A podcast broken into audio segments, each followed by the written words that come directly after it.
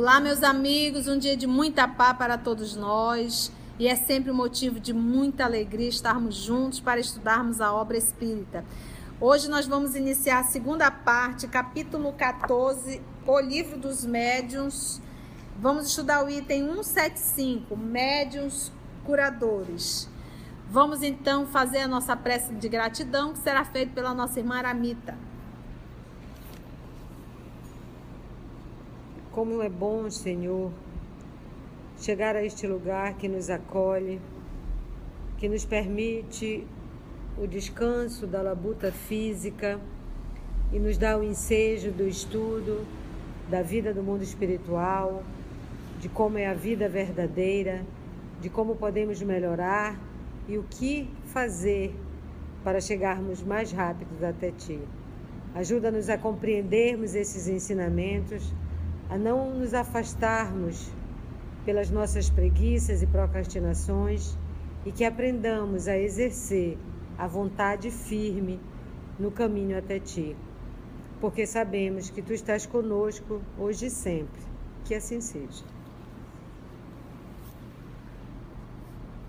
Então vamos lá, médiums curadores 175, que Jesus sempre nos guia. E aqui nós vamos ter perguntas e respostas. Eu gosto sempre de, de recordar que a faculdade mediúnica ela não é propriedade do espiritismo.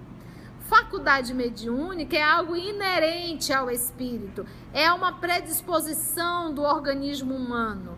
E o fato da criatura ser médium e vou usar o termo aqui, curador, isso não quer dizer que ele é espírita, isso quer dizer que ele é médium, tá bom? Se tem ali um centro que se autodenomina espírita, mas que se reúnem só para fazer cirurgias espirituais, curas, eu não estou aqui criticando.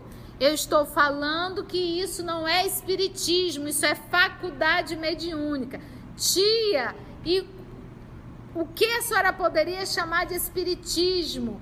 Ali dentro tem estudo da doutrina espírita? Você já viu em alguma obra espírita de Allan Kardec como fundar um centro espírita de cura? Não. Mas se você pegar aqui no livro dos médios, lá no finalzinho, Regulamento da Sociedade Parisiense de Estudos Espíritas. E ali nós vamos encontrando uma direção do que é um centro espírita. Tá? Então, pode fazer? Pode, não tem problema nenhum. É espírita? Não é. O espiritismo não veio para curar corpo físico. O espiritismo está para curar alma. Abre uma sala de estudo, 10 gatos pingados. Abre uma sala para cura, 100 mil, fora o que está fora esperando para entrar. Porque é o que nós estudamos ainda há pouco em obras póstumas. O povo quer facilidade, o povo não quer trabalho moral. Porque curar o corpo físico é enxugar gelo. Curar a alma, essa é a verdadeira cura. Vamos pegar o nosso Chico Xavier. Você se deparou alguma vez com Chico Xavier indo fazer uma cirurgia mediúnica? Não. Todas as cirurgias do Chico foi nos mostrando que nós devemos procurar quem? Os médicos. Quando nós estamos sentadinhos aqui fazendo o nosso evangelho, estudando, num ambiente propício, os espíritos atuam sobre nós se, se, se merecermos isso. Porque se tivermos que passar por algumas patologias para curar a alma, nós vamos passar. Entendeu, gente? Só para lembrar, tá? Porque as pessoas têm uma mania de mas fulano é médio, é espírita. Então, é ignorância nossa, tá, gente? Então vamos lá. Somente para não deixar de mencioná-la, falaremos aqui desta variedade de médios, porque o assunto exigiria desenvolvimento excessivo para os limites em que devemos nos restringir. Aliás, estamos informados de que um médico, amigo nosso, se propõe a tratá-lo em obra especial sobre a medicina intuitiva. Ou seja, esse amigo dele, médico, fez esse trabalho? Está na revista espírita. Olha lá, revista espírita. É. De que ano vocês lembram, menina? É esse que nós vamos 1860. estudar. 1860. Olha, então. Já tem spoiler. E a, gente, é e a gente começou por causa de uma moça. Ele começou na de 60, que a gente já estudou. A senhorita Godinho. Que, que fazia a cura, lembra? Que ela se dedicou só para isso. E, e das 6 da manhã às 6 da tarde ela, e muita gente chegava. Muita gente chegava. É. A senhorita Godil foi para casa do médico e ele vai relatar que esse médico já acredita que as doenças são além do, do material. E aí ele diz, se já, já me achincalham, é. eu, eu, vou fazer esse trabalho. Ele faz. É. Olha aí, que as nossas queridas amigas que são responsáveis pela revista Espírita, Aramita e Carla, estão nos trazendo que nós teremos sim esse estudo na revista Espírita agora de 1860, já foi lido, já iniciou o processo, né? Agora vai retomar de novo, tá? Então, esse trabalho aqui foi feito. Então, diremos apenas que este gênero de mediunidade consiste principalmente no dom que possuem certas pessoas de curar pelo simples toque, pelo olhar, mesmo por um gesto, sem um concurso de qualquer medicação. Certamente dirão que se trata simplesmente de magnetismo, porque naquela época era uma redundância, né? Tudo era o quê? Magnetismo. magnetismo. É igual minha mãe. Mamãe sempre tratou a gente a vida inteira. Mamãe tá doendo meu pé, é verme. Mamãe. Que era magnetismo. Não, não. Era uma redundância aqui em Manaus. Eu acho que tudo era verme, né? Os médicos só medicavam para verme, né? Hoje é virose. É, hoje é virose, né? Na nossa época era verme, haja remédio para verme. E aqui na época do professor, dentro da cidade de luz, do país de luz, qualquer coisa era o quê? Magnetismo, tá bom? Todo ficou claro agora, né? Certamente dirão que se trata simplesmente de magnetismo. Evidentemente, o fluido magnético desempenha aí importante papel. Porém, quando se examina o fenômeno com cuidado, facilmente se reconhece que há mais alguma coisa. Esse aí é que existe mais alguma coisa. A magnetização ordinária que se faz, ela é necessário que haja o quê? É um verdadeiro tratamento regular, seguido e metódico. Eles faziam isso e era denominado o quê? Magnetismo. E o era. No caso aqui que apreciamos, as coisas se passam de modo inteiramente diverso. Todos os magnetizadores são mais ou menos aptos a curar, desde que saibam conduzir-se convenientemente. Ao passo que nos médios curadores a faculdade é espontânea, ele não precisa estudar, ele não precisa desenvolver. E alguns até a possuem sem jamais terem ouvido falar de magnetismo. Entendeu? Porque é inerente, está nele. A intervenção de uma potência oculta que caracteriza a mediunidade torna-se evidentemente em certa circunstância, sobretudo se, se considerarmos que a maioria das pessoas que podem ser qualificadas de médios, curadores, recorre à prece, que é uma verdadeira evocação. Item 176 Eis as respostas que nos deram os espíritos às perguntas que lhes dirigimos sobre este assunto. Então, nós vamos ter aqui o auxílio do nosso irmão Alano respondendo às questões. Pergunta então o professor Allan Kardec. Podemos considerar as pessoas dotadas de força magnética como formando uma variedade de médiums? Sem a menor dúvida. Entretanto, o médio é o intermediário entre os espíritos e o homem. Ora, o magnetizador, ao indo de si mesmo a força de que se utiliza, não parece servir de intermediário a nenhuma potência estranha. É um erro. A força magnética reside, sem dúvida, no homem, mas é aumentada pela ação dos espíritos, que ele chama em seu auxílio. Se magnetizas com o propósito de curar, por exemplo, e invocas um espírito bom que se interessa por ti e pelo teu doente, ele aumenta a tua força e a tua vontade, dirige o teu fluido e lhe dá as qualidades necessárias. Entretanto, há excelentes magnetizadores que não creem nos espíritos. Pensas então que os espíritos só atuam nos que creem neles? Os que magnetizam para o bem são auxiliados pelos espíritos bons. Todo homem que nutre o desejo do bem o chama, mesmo sem se dar por isso. Do mesmo modo que, pelo desejo do mal e pelas más intenções, chama os maus. O magnetizador que acreditasse na intervenção dos espíritos agiria com maior eficácia?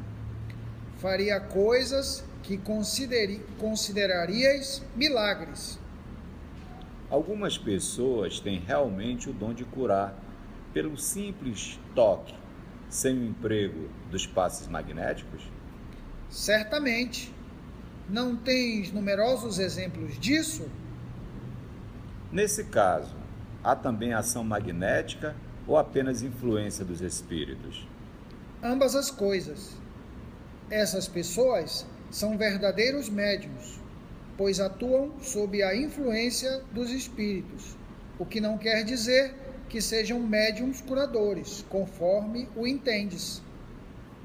Esse poder pode ser transmitido? O poder, não. Mas o conhecimento de que necessita para exercê-lo aquele que o possua, sim. Há pessoas que nem mesmo desconfiam de que tem esse poder, se não acreditarem que ele lhes foi transmitido. Podem obter-se curas unicamente por meio da prece? Sim, algumas vezes, desde que Deus o permita. Pode acontecer, no entanto, que o bem do doente esteja em sofrer por mais tempo, e então julgais que a vossa prece não foi ouvida. Haverá para isso fórmulas de preces mais eficazes do que outras? Somente a superstição pode atribuir virtudes a certas palavras, e somente espíritos ignorantes ou mentirosos podem alimentar semelhantes ideias, prescrevendo fórmulas. Entretanto, tratando-se de pessoas pouco esclarecidas e incapazes de compreender as coisas puramente espirituais, pode acontecer que o uso de determinada fórmula contribua para lhes infundir confiança. Nesse caso, a eficácia não está na fórmula, mas na fé que aumenta por conta da ideia associada ao uso da fórmula. Olha só, gente, quanta, quanta informação dentro das respostas e as perguntas realizadas pelo professor Allan Kardec. Ele perguntou se, olha só, podemos considerar as pessoas dotadas de força magnética como formando uma variedade de médiums? Então, quem tem, uma vez falando do magnetismo, quem tem esse, magne, esse magnetismo, eles é uma variedade de médios. Porque lembra o magnetizador, ele olhava para aquilo como ciência e não como uma faculdade mediúnica. Aquilo era ele, era só dele. Era ele atuando através do seu magnetismo. E aí Kardec perguntou se isso não seria uma, uma variedade de médios. Ele respondeu, sem a menor dúvida. Então, já nessa primeira resposta, a gente percebe que aqueles que se autodenominavam magnetizadores não faziam trabalho sozinhos. Até porque o propósito deles era curar, aliviar a dor. Aí ele fez a segunda. É, entretanto, o médio é um intermediário entre os espíritos. Esse é a, a, a, o conceito de médio. O médio é intermediário Por que, que você não pode dizer que um animal é médio? Tu imaginou o animal sendo intermediário? O Espírito fala com ele, imagina ele entender, ele vai responder como? Vai dizer o que para ti? Uau, uau, uau, uau, uau, uau, miau, miau. Não dá. Então, quando você usa o termo médio, é intermediário. Ele vai intermediar mundo espiritual com mundo físico, ok? Então, vamos lá. Entretanto, o médio é o intermediário entre os espíritos e o homem. Ora, o magnetizador, aurindo de si mesmo a força de que se utiliza, ele não parece servir servir de intermediário a nenhuma potência estranha. Né? Então, tu está dizendo que o, o, o, magnetizador é médio, mas o magnetizador, quando está atuando, não parece que ele está sendo médio de nada. Isso é Kardec. Lembra que Kardec bebeu também na fonte de Mesmer. É um erro. O que é, que é um erro? Acreditar que ele está atuando sozinho. O Saulo de Tarso fazia a cura e ficou assustado quando viu Estevão fazendo a cura daquele menino na casa do caminho. Achou que aquilo dali era feitiçaria. Mas quando a gente vai estudando a obra e vai vendo esse homem se espiritualizando, nós vamos ver várias vezes Paulo fazendo curas. Então, é um erro acreditar que o magnetizador faça esse trabalho sozinho. A força magnética reside, sem dúvida, no homem, mas é aumentada pela ação dos espíritos que ele chama em seu auxílio. Como é que ele chama? Se ele não faz prece nem nada. Se magnetizas com o propósito de curar, por exemplo, e invocas um espírito bom que se interessa por ti, pelo teu doente, o que, que esse espírito faz? Ele aumenta a tua força e a tua vontade dirige o teu fluido e lhe dá as qualidades necessárias. Então, ele, ele inicia dizendo assim: é um erro. Aí ele fala em evocação, em chamar. Obviamente, Kardec via. Entretanto, há excelentes magnetizadores que não crê no espírito. Se não crê, logo ele não chama. Porque ele, os espíritos respondeu que é um erro achar que você magnetiza sozinho. Mas aí ele termina essa, essa fala dele falando da oração. Ele diz, mas eu, ele diz: Eu conheço excelentes magnetizadores que não creem nos espíritos. Logo, não fazem prece, não chamam espírito, nada disso. Pensas então que os espíritos só atuam nos que creem neles? Os que magnetizam para o bem são auxiliados pelos espíritos bons. Tá vendo? Porque o pensamento é uma evocação, gente. Quando você está aqui dentro de um estudo desse, mas você tua cabecinha tá lá no inferno, tu tá evocando o inferno. Não tem jeito. Pensou, evocou. Todo homem que nutre o desejo do bem os chama, mesmo sem se dar por isso. Do mesmo modo que, pelo desejo do mal e pelas más intenções, chama os maus. Então, se o magnetizador vai com a intenção verdadeira de ajudar aquela pessoa, a intenção é boa ou é ruim? Logo ele atrai quem? E aí Kardec disse: Ah, entendi. Quatro. O magnetizador que acreditasse na intervenção dos espíritos agiria com maior eficácia? Então, no primeiro momento, não trabalham só, são médios. No segundo momento, ele diz assim: e se orasse seria muito melhor. Mas tem aqueles que não oram, mas só o pensamento já atua. Tá, Pegando tudo isso, e se o magnetizador que conhece sobre o magnetismo e acredita realmente, acreditasse nos espíritos, isso seria melhor? Faria coisas que considerarias milagres. Jesus é um magnetizador por excelência. Agora eu pergunto, ele precisaria de algum espírito para auxiliá-lo? Não, porque Jesus era médio de quem? Deus. Por isso as curas, por isso ele reconstituía membros. Se aproximava de, de, de, de encarnados que estavam num processo obsessivo, de subjugação, e ele atendia a ele e a todos que o cercavam. Cercavam o obsidiado. Tipo a Margarida, 60 ou mais, né? Entendeu? Gente, faria coisas que considerarei considerarias milagres. Fica a dica aqui para todos nós. O estudo e a confiança. Quando você vai aplicar o passe em alguém. E volta o obras póstumas, vontade e prece. Vontade e prece. Vontade e prece. Aí você vai aplicar um passe, a sua cabeça está lá não sei aonde, tá lá não sei aonde, tá lá não sei aonde, e você faz aquele H, e tem gente que adora fazer A H, roupa né? tá vendida, vai chover. A roupa vai, vai chegar, aí dá aquela respirada. Aí faz. ai.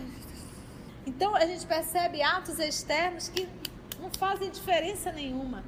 É a intenção, é o pensamento, é a vontade de ajudar. Algumas pessoas têm realmente o dom de curar pelo simples toque, sem o emprego dos passos magnéticos. Tem essas pessoas que só pelo um toque? Certamente. Não tens numerosos exemplos disso? Chico. Nesse caso, há também ação magnética ou apenas influência dos espíritos? Já que a pessoa só no toque cura, tá vendo como Kardec sabe perguntar? O homem sabe refutar? Tá bom, se só pelo toque, e aí? Isso é magnetismo ou é mediúnico? Ambas as coisas. Essas pessoas são verdadeiros médios, pois atuam sob a influência dos espíritos, o que não quer dizer que sejam médiums curadores, conforme o entendes. Tá, então, os dois. É o magnetismo dele, mais a ação espiritual. Então, se a pessoa tem esse dom, a pergunta é: esse poder se transmite? Porque tinha isso, né? A pessoa já estava para morrer, aí chamava alguém e passava o dom dela para a pessoa. Ainda ensinava a oraçãozinha que tinha que fazer, né? Que só podia passar esse dom para o outro quando tivesse para morrer. Vocês lembram disso? É do tempo de vocês? Olha, o poder não, mas o conhecimento de que necessita para exercê-lo aquele que o possua, sim. Então você pode até ensinar técnica, mas passar o poder não. Há pessoas que nem mesmo desconfiam de que tem esse poder, se não acreditarem que ele lhes foi transmitido. Então, às vezes, vamos dizer que Aramita é minha filha, eu estou desencarnando, minha filha, você vai assumir agora a responsabilidade da mamãe. A partir de hoje é você que vai aplicar esse passe, esse magnetismo. Você vai fazer assim, assim, assim, assim, assim. E aí a Mita começa a fazer e ela, ela, na verdade, ela acredita muito mais que eu passei o poder a ela, mas em verdade ela também tinha o dom. Mas ela só passou a acreditar no próprio dom quando a mamãe passou a ela o poder e ela se sentiu homem de pouca fé. Lembra quando Jesus estava lá andando sobre as águas? O que, que Pedro pediu? Pedro queria andar também. É. Quer andar também. Então venha, Pedro. Pedro deu dois passinhos e pensou, pensou, vou afundar. Afundou. Senhor, me segure, não deixe me perecer. Oh, homem de pouca fé. Podem obter-se curas unicamente por meio da prece? Sim. Algumas vezes, desde que Deus o permita. Porque o que, que acontece? Eu posso desejar a cura do Alan. Porque eu quero a cura física.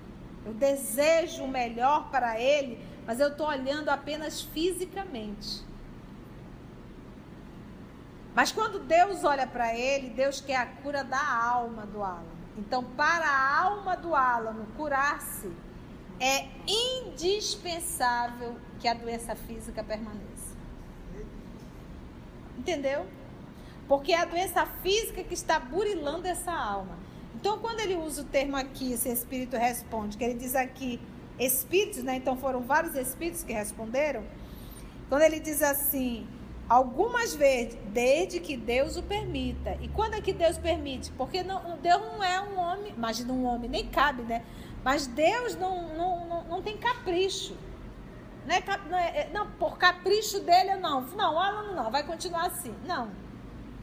Tudo que o papai faz é para o nosso burilamento moral. E para muitos de nós, saúde física é sinônimo de queda moral. Então, papai manda uma doença que é para segurar a gente, entendeu? Pode acontecer, no entanto, que o bem do doente esteja em sofrer por mais tempo e então julgais que a vossa prece não foi ouvida. Entendeu? Então, puxa, não foi atendido. Não, é porque era necessário que continuasse. Por isso, quando a gente aplica um passe, a gente ali atua, a gente faz, mas a gente na oração é seja feita a tua vontade. Seja feita a tua vontade. Mas é a ti, então o passe não vai servir? Vai.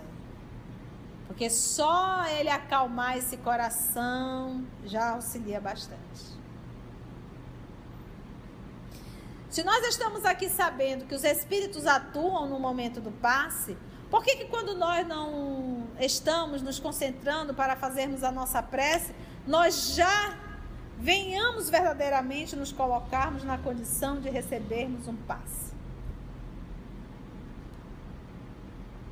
Verdade? Você ali fecha seus olhos, se concentra, inspira e recebe a vibração do mais alto. E se nós tivermos a disciplina de realizarmos aquela oração sempre no mesmo horário, ainda proporcionamos uma programação para os espíritos nos auxiliarem. Haverá para isso fórmulas de preces mais eficazes do que outras? Então tem uma fórmula. E eu acho engraçado que o povo vai fazer o curso de passe e fica assim, sim, mas qual é a oração? Como assim? A oração, não tem ali a oração que todo mundo tem que repetir? Haverá para isso fórmulas de preces mais eficazes do que outras? Somente a superstição pode atribuir virtudes a certas palavras. Basta ler isso aqui. Tu acha que vai fazer o curso do passe que tu vão, vão te dar um, uma oração para te decorar e repetir, é? Você tá achando ainda que é isso? Somente a superstição pode atribuir virtudes a certas palavras e somente espíritos ignorantes ou mentirosos podem alimentar semelhantes ideias prescrevendo fórmulas. Entretanto, tratando-se de pessoas pouco esclarecidas e incapazes de compreender as coisas puramente espirituais, pode acontecer que o uso de determinada fórmula contribua para lhes infundir confiança. Neste caso, a eficácia não está na fórmula, mas o que? Na fé que aumenta por conta de ideias associadas ao uso da forma. Ficou claro isso? Só para finalizar, vamos ler médios pneumatógrafos. Vou pedir aqui a ajuda da nossa irmã. Médios pneumatógrafos. Dá-se esse nome aos médios que têm aptidão para obter a escrita direta, o que não é possível a todos os médios escreventes por enquanto, essa faculdade é muito rara. Provavelmente se desenvolve pelo exercício, mas, como já dissemos, sua utilidade prática se limita a uma comprovação evidente da intervenção de uma força oculta nas manifestações. Só a experiência é capaz de revelar se alguém a possui. Pode-se, portanto, experimentar como também se pode interrogar um espírito protetor a respeito do assunto por outros meios de comunicação. Conforme seja maior ou menor o poder do médium, obtém-se simples traços, sinais, letras, palavras, frases e mesmo páginas inteiras. Geralmente, Basta colocar uma folha de papel dobrada num lugar qualquer ou indicado pelo espírito durante 10 minutos ou um quarto de hora, às vezes mais. A prece e o recolhimento são condições essenciais. É por isso que se pode considerar impossível a obtenção da escrita direta numa reunião de pessoas pouco sérias ou que não estejam animadas de sentimentos de simpatia e benevolência. E ele sugere, veja-se a teoria da escrita direta no capítulo 8, Laboratório do Mundo Invisível, item 127 e seguintes, e capítulo 12, Pneumatografia ou escrita direta, pneumatofonia, que já está inclusive no nosso canal. Trataremos de modo especial dos médios escreventes nos capítulos seguintes. Muito bem, então a pneumatografia é a escrita direta, sem a ação da mão do médio segurando a caneta. Não há nem caneta. Não pega-se uma folha, dobra-se uma folha, pode até colocar embaixo de qualquer um peso, algo parecido, e ali fica em recolhimento total, aguardando em prece. Lembra que ele falou aqui da seriedade do grupo? E lembra que ele falou que é, é uma faculdade raríssima, porque ela está dentro dos efeitos físicos, é necessário um médio de efeito físico.